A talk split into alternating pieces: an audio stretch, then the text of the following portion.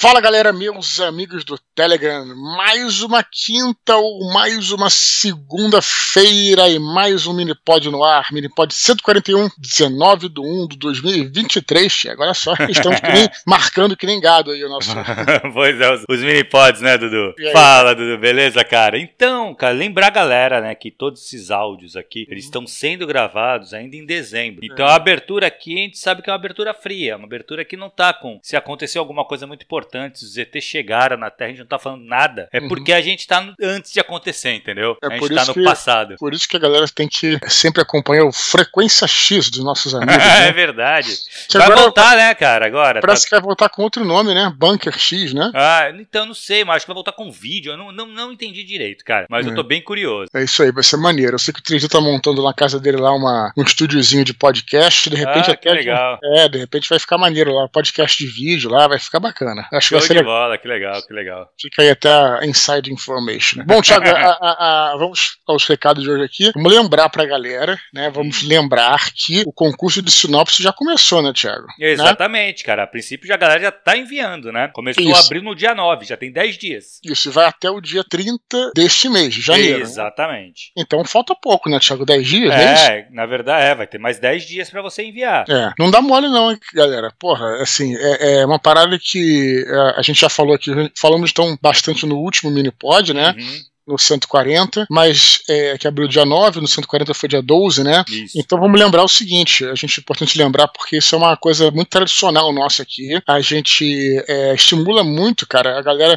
Aqui no nosso, nosso é, uma das nossas missões aqui no Minipod, eu digo nossas porque o Minipod é um projeto nosso e o Telegram é, é meu, né? Mas o Minipod é nosso, né, Thiago? Nós dois. É, o Minipod Contos também, né? É nosso, um nós sim, dois. Sim. Mas assim, estamos juntos sempre aqui, né? É, tentando fazer o possível para encorajar a galera a escrever, né, cara, e a ler e tudo, e, e, ir adiante com seus projetos. Eu acho que é o grande então... objetivo aqui do Minipod, né, cara? Quando a gente Sim. esclarece as dúvidas da galera, é exatamente isso. A gente quer estimular o pessoal a escrever. Exatamente, Thiago. Então, é, o concurso de sinopses é para, cara, para vocês que estão querendo escrever, mesmo para quem é veterano, é uma parada muito maneira, cara, porque uhum. a gente, né, é, tem a questão assim, até de um certo, né, nós não somos grandes aqui, mas tem um certo prestígio também, né, de uhum, você claro. É, quem tiver entre os 10 finalistas e autorizar a gente vai falar o nome, a gente vai avisar quem é, né, cara? E os três, esses três finalistas ganham, ganham prêmios, né, Thiago? Exatamente. E vai ser. Os três finalistas eles ganham uma leitura crítica feita pela oficina literária, não é isso? Cara? Do conto. Que, então, tem, é do conto que for da sinopse. Então você vai enviar a sinopse de um conto. Esse conto tem que ter no máximo 7.500 palavras. E os três primeiros colocados ganham uma leitura crítica desse conto. A gente isso. combina depois que eu vou mandar um e-mail, claro, parabenizando vocês. E a gente combina quando vocês entregam o conto para eu poder também colocar aqui na minha agenda, né, cara? Porque senão não dá para juntar com outras leituras críticas, fica mais complicado. Mas a gente sempre se, se acerta aqui. E o primeiríssimo colocado ganha o quê, Thiago? Cara, e o primeiro colocado, além da leitura crítica, né, ele vai ganhar 50% no curso Ferramentas e Teorias da Ficção, que é o curso que eu ministro todo ano, né, cara, também. E ele ganha pro 50% já para esse ano de 2023. Então, cara, é lógico, se o cara consegue tempo para fazer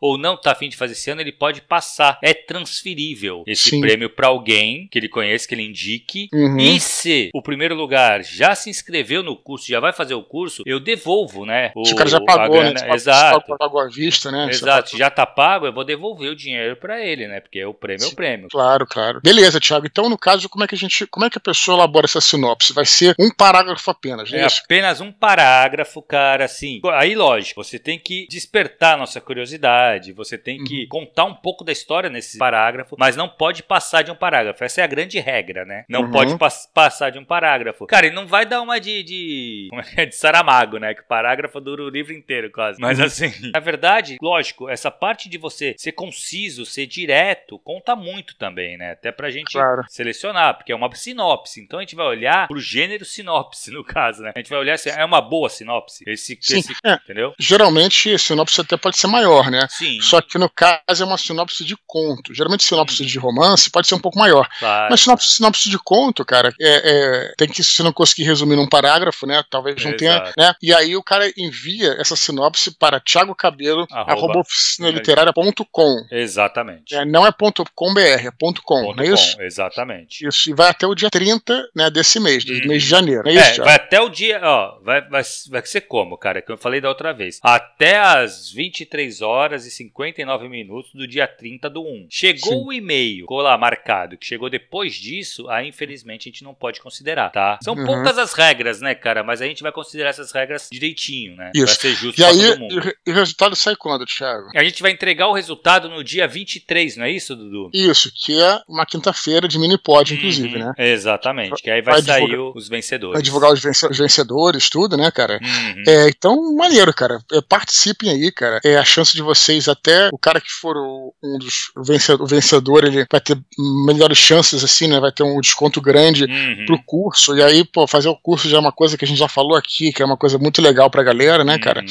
E também, pô, a chance de chegar uma leitura crítica. E, é, Exato, ver como é que ficou o texto, gente... claro. Isso, exatamente. Legal, Thiago. Show de bola, Muito cara. Bom. Legal. Vamos Muito pros e-mails então, Dudu? Vamos lá, Thiago. Manda abraço. Bora, cara. Primeiro e-mail de hoje, Vanessa Campos Silva. Ela fala assim: Olá, queridos Eduardo e Thiago. Dudu, depois de ter encontrado pessoalmente, mesmo que breve, passei a olhar suas obras com outros olhos. Um interesse mais profundo em entender as motivações por trás de cada descrição de cena, cada fala, cada detalhe da obra. Iniciei a leitura de Ventos do Norte nessa perspectiva e tem sido uma leitura bem interessante, que me motivou a fazer as seguintes perguntas. De todos os personagens que já criou, você teria algum pelo qual tem um carinho especial? Qual seria? E a segunda pergunta é: quais foram os personagens mais desafiadores de serem criados e por quê? Obrigada, grande abraço. Vanessa Campos Silva, ela tinha e-mail dela no, no último mini-pod, né, uhum. né, cara? Ela foi nos, me encontrar lá em Goiânia, né? Eu já falei e tudo, a gente falou bastante no e-mail, no, no mini-pod passado sobre o e-mail dela, conversamos uhum. aqui, comentamos o e-mail dela, né? E engraçado que esse e-mail tem muito a ver com o que a gente estava falando lá, porque no Binipod passado a gente falou dessa relação entre o autor e o leitor, né, cara? Uhum. Como é que é uma relação muito direta e você começa a conhecer o autor por aqueles textos, né, cara? Uhum. Conhecer até, às vezes até intimamente o leitor. Tem até uma frase famosa que eu acho que é do Paulo Coelho, mas não sei se ele pegou de alguém e replicou, que escrever é uma forma aceitável de ficar nu em público. Acho que ele falava coisa Ai, assim, né? Foda. Que é uma maneira de você, né, se colocar para o hum, público, a pessoa meio que faz uma radiografia de você ali e tal, né? Te conhece profundamente às vezes. E aí vai é, faz todo sentido ela, ela ter esse interesse, né? Depois de conhecer o autor, ver a obra de outra maneira, né? O que que se passa? Eu, eu adoro, Thiago, adoro biografia de autor, biografia de escritor. É, quando o Ghostwriter estava mais ativo, agora eles gravam é, e publicam é, esporadicamente, né? O podcast Ghostwriter. Eles faziam muita coisa assim, biografia, fizeram do Bradbury, sabe, cara? Ah, legal. É, fizeram de vários, vários autores aí, né? É, autores e autoras também. E acho interessantíssimo isso, porque você começa a ver. Tem, pô, Lovecraft, Robert Howard, todos esses caras aí que a gente também já, que a gente também já falou, né? É interessante porque você vai ver como é que você fica tentando entender como é que a vida do cara ele se espelha na obra, né? E a gente estava até falando, cara, na verdade, também no, nos Desconstruindo de Robert Howard e o do Lovecraft, a gente tá falando uma coisa interessante, que a gente puxou o Tolkien, né? Uhum. E ficou é, ficou observando como é que era a relação do Tolkien e do Robert Howard com a magia, né, cara? E aí a gente viu que o, a gente ficou vendo que o, o Tolkien ele tem uma, uma, um entendimento da magia mais conto de fadas, né, cara? Uma, uma uhum. coisa mais, talvez mais europeia, né? Coisa dos celtas, né? E das, das histórias nórdicas, porque era um ambiente que ele estudava e também que ele vivia na Inglaterra, né? É, as, as lendas arturianas, e não só arturianas, mas ele estudava muito. Ele fez, parece um, um não sei nem se foi um artigo, acho que foi um trabalho sobre Beowulf, né? Que aí era parada nórdica e tal. Então, assim, tem muito a ver com a vida do cara, né, cara? E aí a, a magia tá relacionada a isso. Quando a gente tá falando do Robert Howard, é, ele morava ali perto de Salem, cara. Lembra do Salem, que, era, que tinha sim, o caça de bruxas ali, né? Então, ó, nos Estados Unidos. Então, tu vê que ali, cara, a bruxaria era um troço. A magia era, era bruxaria e era uma parada muito mais sombria, né? Então, a gente, a gente comentou sobre isso só para dar um exemplo, né? De como é que, como é que a vida do autor ela, ela reverbera nosso sua obra e como é que isso é interessante de ver. Então faz todo sentido a Vanessa aí, é, ao me conhecer, tentar né, é, montar esse quebra-cabeça. Eu acho, acho interessante curioso, assim, eu faço isso com outros autores, tento fazer, né? Acho interessante. E ela fala aqui então dos personagens, né? Qual de todos os personagens que você criou teria um que tem um carinho especial e qual seria? Isso é difícil porque é quase como você escolher um filho, né, cara? Escolher um personagem, escolher é difícil, um livro. né, cara? É, escolher um livro é mais difícil ainda, na verdade, porque o livro tem um processo, assim, de. Todo livro tem o um seu processo, né? Um processo de angústia e de prazer, assim, falo isso. E personagem também, cara, porque assim, pô, é... às vezes personagens secundários, eles são.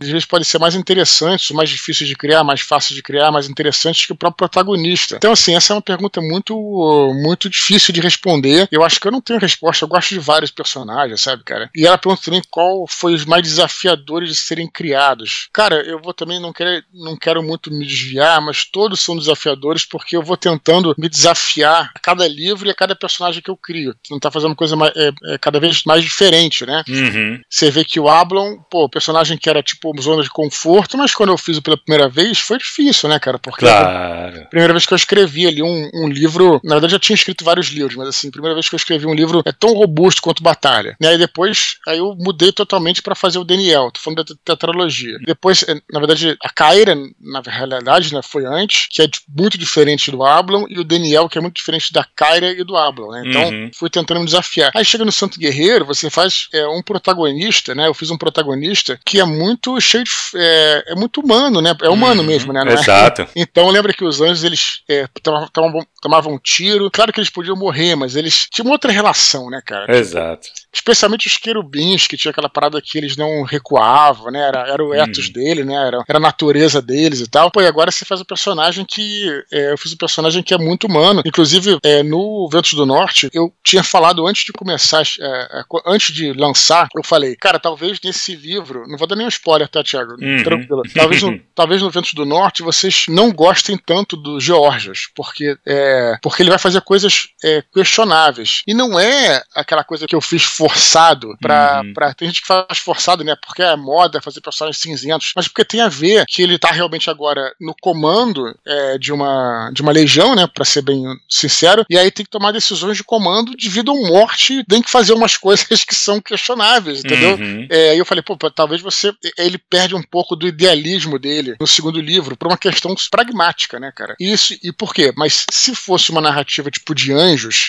não precisaria ter isso, né, cara? Mas aqui, como é realidade, né, no Santos Guerreiro, como é realidade, eu precisei fazer isso e o personagem acaba se tornando meio. Então, olha só o desafio que eu, que eu tenho pela frente com cada um dos personagens. Então, uhum. se querer me desviar e não querer responder a pergunta, mas isso tudo é muito difícil de, de responder, cara. É, cara, eu ia te falar uma coisa, assim, tem uma coisa que precisa ser considerada também, né, Dudu? Que uhum. quando, quando fala de desafio, uhum. o desafio, eu acho que é, é muito difícil, porque a gente tem que comparar o Eduardo começando lá no comecinho da carreira dele, o que foi criar o Ablon, uhum. entendeu? Se comparar, eu acredito que o Eduardo de hoje criaria o Ablon com uma certa facilidade, porque ele já viveu isso, já passou por isso. Uhum. Mas eu acho que aí, se você falar, pô, mais desafiador, provavelmente é o Jorge, de protagonista, porque é o que tu tá fazendo agora. Daqui a 10 anos, uhum. provavelmente fala assim, não, o Jorge foi tranquilo, foda vai ser o próximo, entendeu? Claro, claro, Isso claro, faz claro. parte, né, cara? Então, assim, é muito difícil mesmo, esse tipo de, de, de relação que o autor tem com os seus personagens, é uma coisa difícil para você escolher qual o melhor, qual que você prefere, qual o mais difícil de criar. Normalmente o mais difícil, o mais desafiador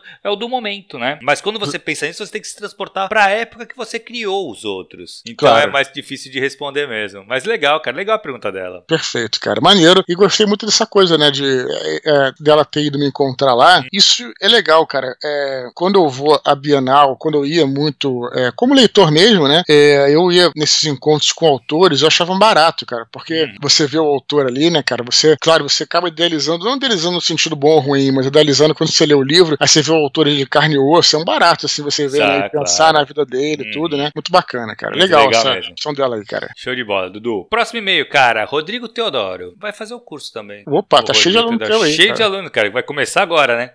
Hum, Ele bom. fala assim: Olá, queridos Dudu e Cabelo. Espero que estejam bem. Este mês estou lendo o livro Romancistas por Vocação, do autor Haruki Murakami. Similar ao sobre a escrita do Stephen King, onde Murakami dá dicas sobre como ser um ficcionista e nos conta um pouco da sua história. Pensei em trazer algumas dicas que ele nos dá sobre o que é necessário para ser um escritor. Murakami diz que nunca estudou formalmente literatura, ou fez qualquer treinamento especial, e nem seguiu nenhum passo para se tornar um romancista. Ele, antes de ser escritor, tinha um bar e restaurante de jazz em Tóquio. E ser romancista veio por uma imensa vontade de escrever aos 29 anos de idade. Diferente de Stephen King, que vem de uma formação acadêmica, Murakami, assim como muitos de nós, era só um leitor faminto. Aqui vão duas dicas partindo do contexto citado acima. Em sua opinião, um escritor precisa ler muito, antes de qualquer coisa. Para ele, leitura é o treinamento mais importante e indispensável para quem quer escrever. Para fazer um romance, é preciso compreender como eles são formados. Como ele próprio próprio diz, é uma coisa óbvia. É o mesmo que dizer para se fazer o omelete é preciso quebrar os ovos. O importante é ler tudo o que estiver ao seu alcance. Diz que escrever também é importante, mas acha que não tem problema ter deixado para mais tarde e que provavelmente antes de começar a escrever de fato é importante adquirir hábito de observar detalhadamente os acontecimentos e fenômenos à sua frente. E se o autor iniciante se vê em uma situação em que não tem nada para escrever, ele deve pensar: a minha única opção é escrever que não tenho nada para escrever e partir dessa premissa. Então, concordo com as ideias de Murakami? Desculpe meio longo, grande abraço, Rodrigo Teodoro. E aí, Dudu? Muito bom, cara. É, já me falaram muito lá do Murakami, quero uhum. muito ler, né? É, dizem que é excelente o trabalho dele. É, especialmente, é, ele é um autor japonês, né, cara? Parece que é japonês, né? Interessante. O que eu ia dizer é o seguinte: a gente aqui no nosso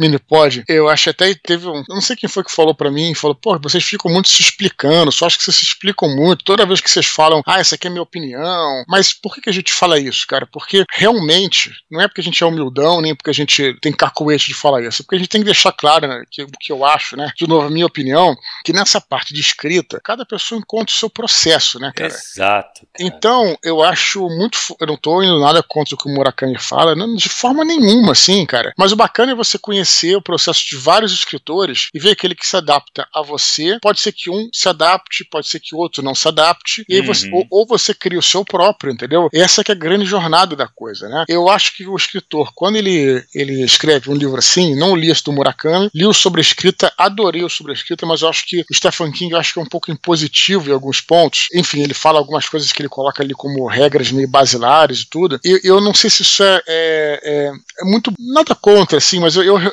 porque isso aí é tão variável, hum, sobretudo porque a literatura, além de ser técnica, é arte. A gente fala muito exato. aqui. Quando o, respondendo objetivamente, é, quando o Rodrigo pergunta se a gente concorda com ele, eu concordo, mas eu acho que isso depende muito. É, é, ele pode tá, ele pode estar tá certo, pra, os conselhos dele podem funcionar para algumas pessoas e podem uhum. não funcionar para outras. Por Exato. exemplo, você está aí fazendo seu curso aí de teorias de ferramentas de teoria da ficção, né, seu curso uhum. de escrita, é, pô, a gente cansa de ver alunos seus muito satisfeitos, Thiago, sabe? Uhum. Tipo, que, cara, tem gente que inclusive já fez o curso duas, três vezes, né, cara? Exato, exato. Da terceira. Tá indo fazer então, a terceira vez. Então, cara, assim, é, é, é claro que o curso é excelente e ajuda as pessoas. Aí você vê, por exemplo, um cara que é um gênio da literatura, que é o Philip Hoff. Adoro o Philip Hoff, muito bom. Uhum. É, entrevista com ele, é, teve uma entrevista com ele que ele chegou uma época a lecionar teoria literária tal numa universidade e nessa entrevista de vídeo mesmo que eu vi e alguém perguntou, pô, você, é, o que, que você acha dessa, você já lecionou e tudo, o que, que você acha? Ele fala, é uma, ele falou, uma completa perda de tempo. Quer dizer,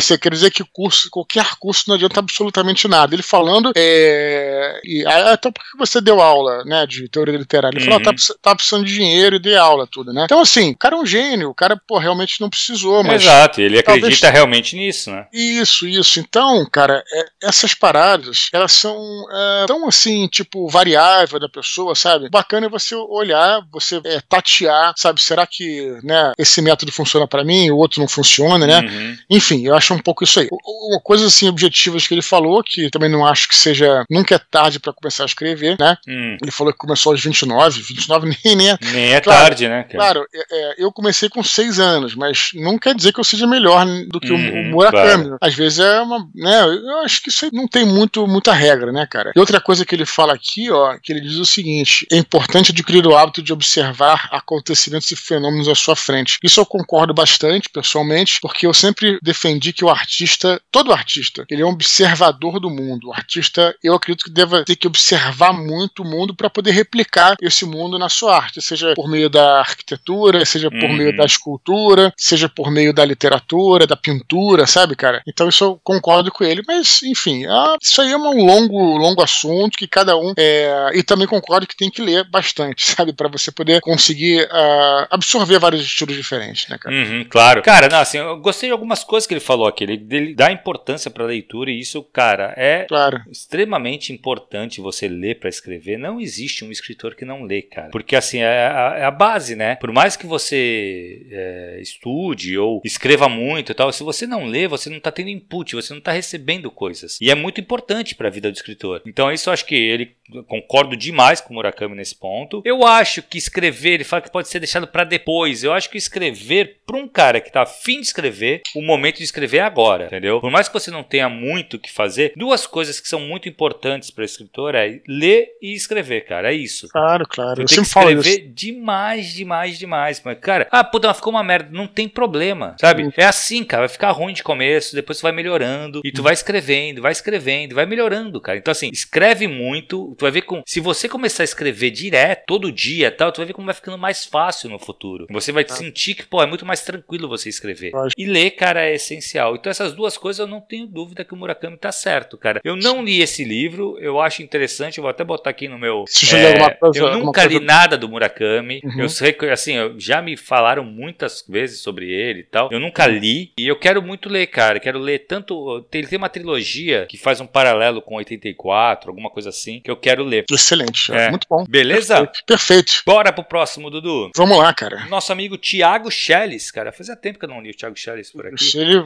veio com um e-mail robusto aí. Hum. Vamos dividir ele dividir em partes. Dividir em partes. Boa. Ele fala assim: Fala Dudu e Cabelo e demais confrades. Sobre o Minipod 136, apenas gostaria de fazer alguns comentários. Vamos Primeiro, lá. sobre o e-mail a respeito da revisão. Eu tinha o mesmo problema que o ouvinte. A solução que eu achei e funcionou para mim é: eu só reviso no final, após acabar tudo. Se eu parar no meio para revisar, caio no mesmo problema de ficar reescrevendo e colocando mais coisas e aquilo me atrapalha. Minha dica é: escreva tudo até o final, depois faça uma revisão de coerência e coesão. Corte o máximo que conseguir e sintetize tudo da forma mais essencial possível. Depois, revise gramática, concordância, etc. E aí, parta para leituras críticas e beta. Deu certo comigo, pode dar certo para você. E aí, Dudu? Pois é, cara, é, ele tá citando aí, o Thiago Schelles, ele tá citando o Lázio, né, cara, que escreveu pra gente no Minipod 136, né, uhum. cara que o nosso amigo lá que mora lá na Áustria, não sei uhum. se você vai uhum. lembrar, lembra que ele falou Sim. ele tá, que ele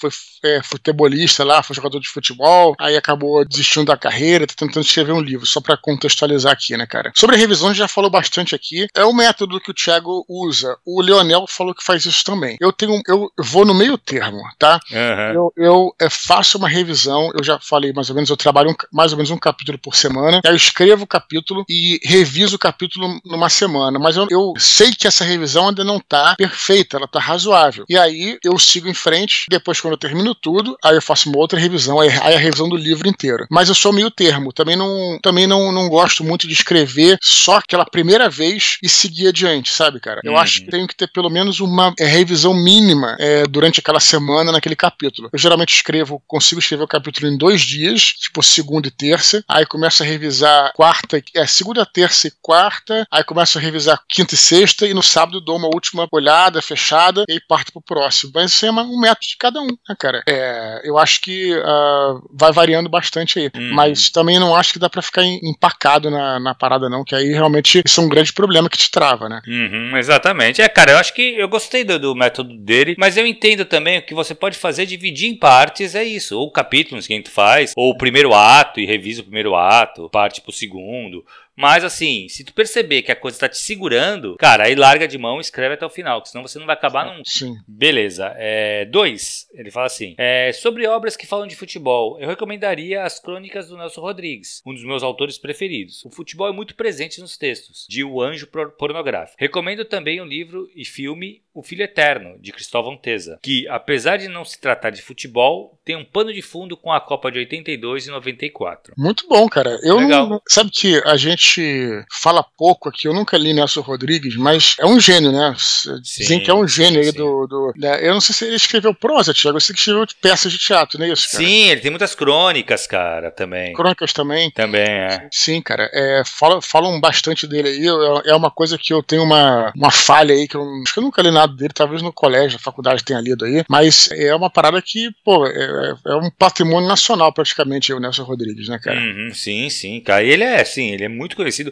As paradas do jornal que ele escrevia, as crônicas pro jornal, são muito, muito conhecidas. Essas de. Ele era, se eu não me engano, Fluminense na lata, assim, na veia. Sim. E, é, e ele escrevia muito sobre futebol mesmo. Sim. E o do Tesa eu não conheço também, não, cara, esse filho eterno. Uhum, também não conheço, não. É, só ia falar que o Nelson Rodrigues tem uma história de que ele era tão. Você falou do negócio do Fluminense, né, cara? Uhum. Ele era tão fanático pelo, pelo Fluminense, tão tricolor, que ele, cara, ele acreditava nas paradas, sabe? Tipo, que o Fluminense tinha feito gol, entendeu, cara? Tipo assim, é, era bizarro, era uma parada assim.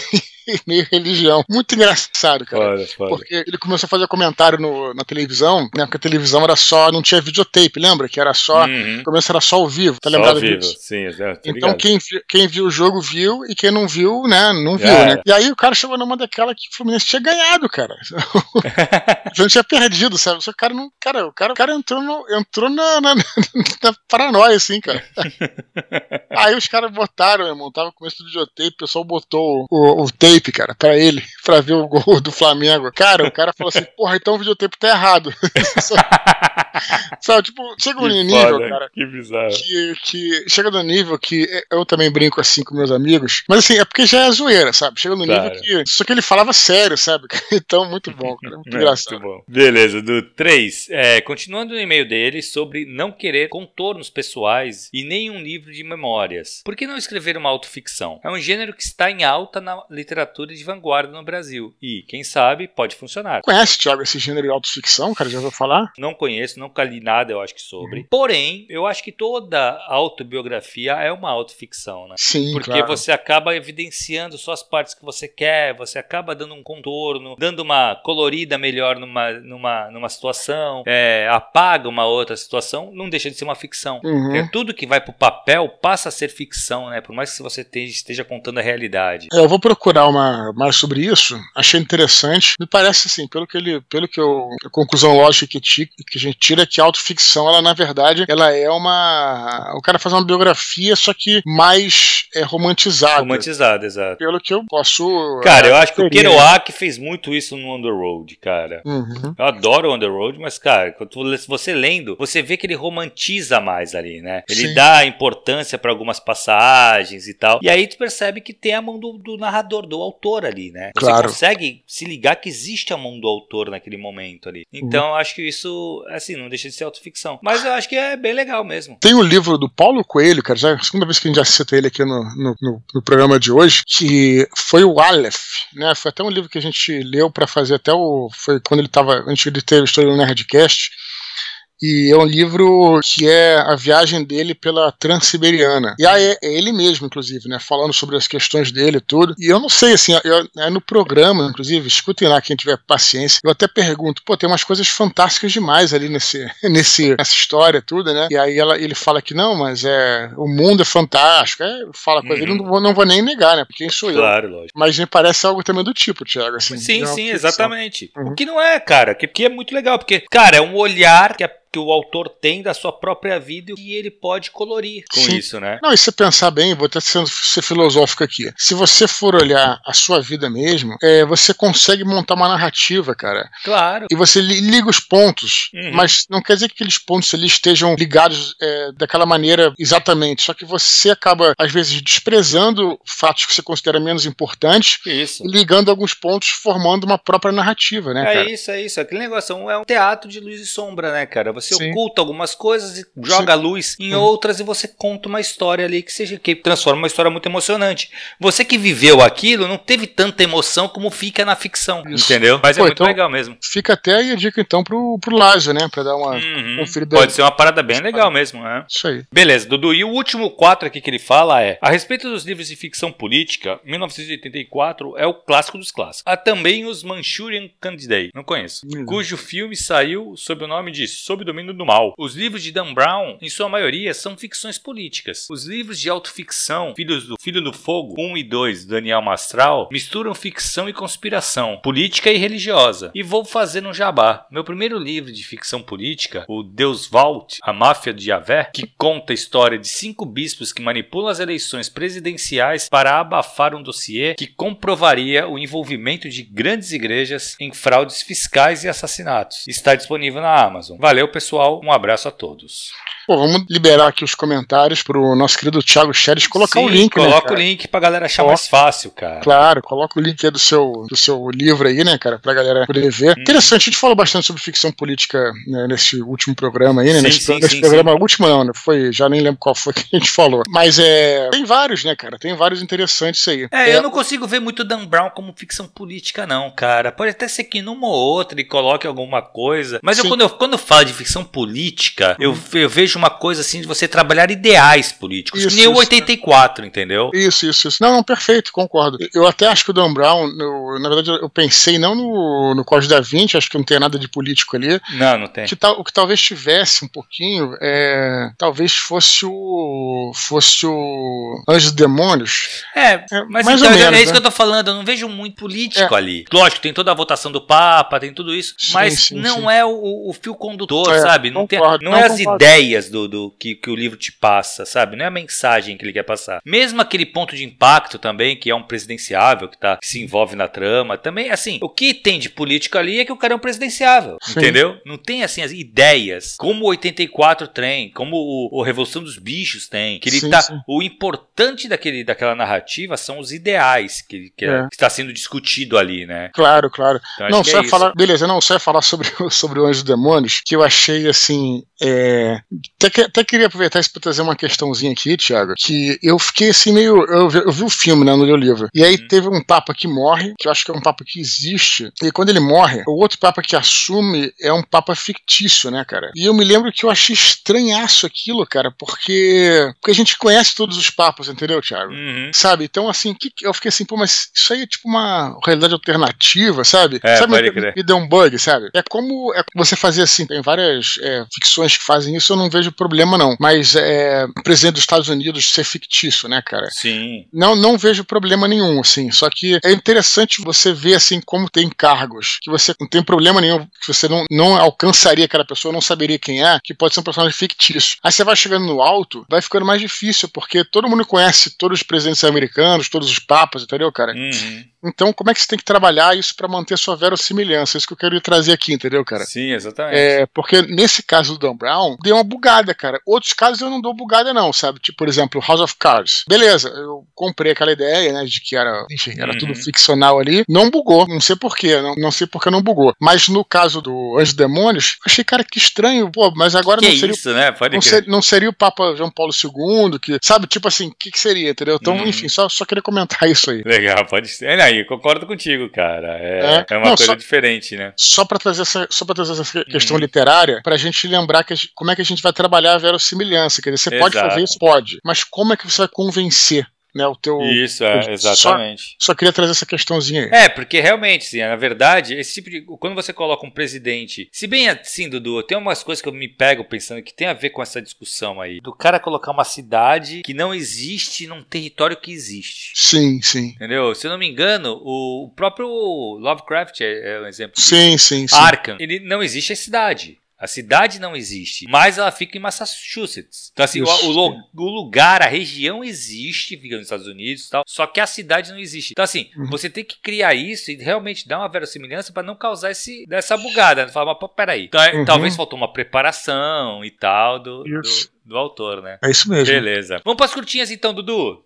Vamos lá. Primeira curtinha, o Cipriano gostaria que nós dessemos nossas visões particulares sobre liberdade criativa. Pois é, foi bem sucinto esse, essa curta é. dele. Eu não, sei, eu entendi muito bem, não, cara.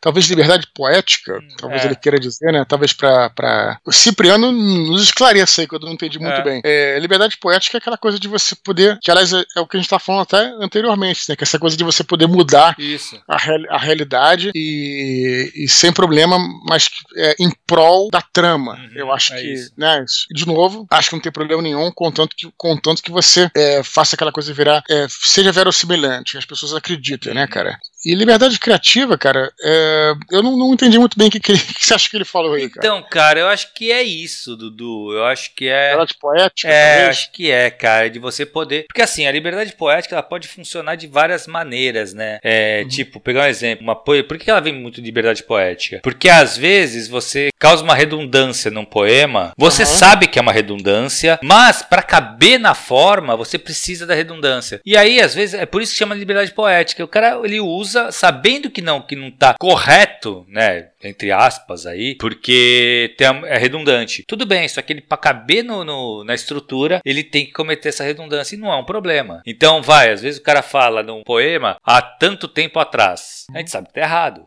Se é há Tá. tanto tempo, é lógico que é atrás. Só que esse atrás, ele tá ali pra rimar com outra palavra. Entendeu? Então, justifica. E aí eu acho, cara, eu, eu sou completamente a favor, cara. Eu acho que a arte, a obra, o objeto final, o objeto da arte, ele tá acima de tudo. Então, Uhum. o autor ele tem toda a liberdade de quebrar qualquer regra pra construir esse, essa obra da melhor maneira possível. Muito bom. Beleza, Beleza? depois o Cipriano esclarece. É, exato, era isso mesmo, né? Eu acho que ele quis escrever uma curta e não explicou muito bem, ou talvez eu não tenha entendido. Sim.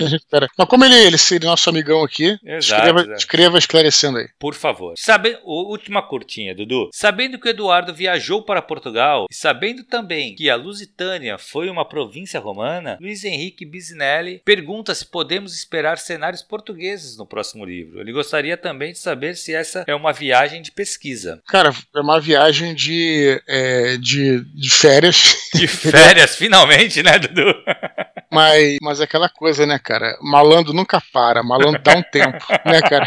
Com essa frase, né, cara? Sim, sim, sim. Então, assim, na verdade, o escritor, cara, ele nunca para. Ele sempre tá antenado com Recolhendo, tudo. Ele não tem é. jeito. Isso aí, mesmo que você não esteja programando fazer uma viagem de pesquisa, você vai absorvendo aquilo, né, que você tá Uhum, vivendo. Então, claro. não tem jeito, né? Eu só queria completar e dizer que é por incrível que pareça, cara, assim, tipo, tem muita coisa romana em Portugal. Uhum. Porque Portugal foi um país assim que ficou até, a, a- até mais ou menos os anos 90, ali, que teve o início da comunidade europeia. Portugal era um país assim, meio que, não vou dizer pobre, mas um pouco rústico da Europa, sabe, Uhum. cara? Então ele ficou, ele não foi um país tão industrializado, um país tão assim, enfim, era um país que realmente tinha lá, ele era um pouco, não vou dizer também atrasado, mas não tinha, não tinha boas estradas, por exemplo, né? A União Europeia que levou estradas para Portugal. Uhum. Então era um país que ficava naquele cantinho ali. E aí acabou que preservou muita coisa antiga, né? Em Évora, por exemplo, uma cidade Porra, é animal, cara, o templo É. que tem lá. tem um templo em Évora, Évora é uma Uhum. cidade, né, em Portugal. Cara, volta e meia assim, eu em Portugal, na estrada, e aí você via, via placas.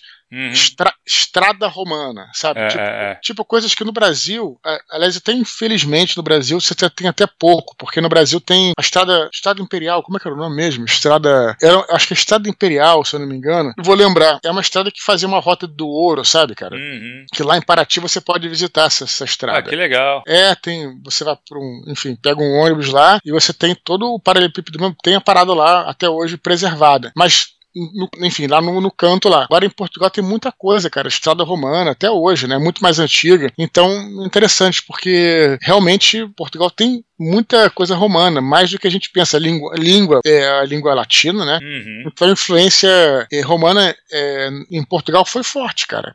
Apesar de a galera não falar tanto, foi uma influência forte, sim, cara. É, não, eu lembro, cara, quando eu fui visitar lá, eu fui, a gente visitou uns dois, umas duas, eu não vou lembrar agora exatamente onde foi, Dudu, mas umas duas, uns dois sítios Uhum. é, arqueológicos que, que tinham coisas romanas. E Isso. grandes, cara, bastante coisa, sabe, preservado, Isso. Bem interessante, Tem, tem. cara. Isso, e o, quando eu fui pra Évora, infelizmente eles estavam restaurando Uhum. o a parada, cara, então eu não Uhum. pude ver, tava coberto, infelizmente. Évora também tem aquela Catedral dos Ossos, né? Sim, a Igreja dos é Ossos. ali né? eu fui, maravilhoso. É, é É interessante muito pra legal o lugar, é. Portugal é, um, Portugal é um país lindo, cara. Ah, cara, eu, putz, eu, eu sou suspeito de falar. eu sou apaixonado por Portugal, cara. Isso aí. Beleza, Dudu. Cara, lembrar a galera pra continuar escrevendo pra gmail.com. Lembrando que todos os e-mails são lidos, cara. O que pode acontecer é vir pra curtinha aqui, ou a gente dá uma editada nele para ele caber melhor aqui no nosso formato. Mas se você escrever, você pode ter certeza que você vai ser lido. Beleza, Dudu? Não esquecemos de ninguém, é tipo bom velhinho, né? Já passou o Natal, mas vamos lembrar aqui. Lembra também, se tiver vontade de fazer qualquer doação pro nosso canal, a chave Pix é eduardospor.com. E se você estiver escutando esse áudio por outras plataformas, acesse o nosso canal no Telegram, t.me barra. Sai primeiro lá, sai na quinta-feira. Cara, toda comodidade, tem outros conteúdos fora lá. Né? Acesse o nosso canal. Fechou, Thiago? Fechou, Dudu. Valeu, galera. Até semana que vem. Um abraço, até a próxima e tchau, tchau.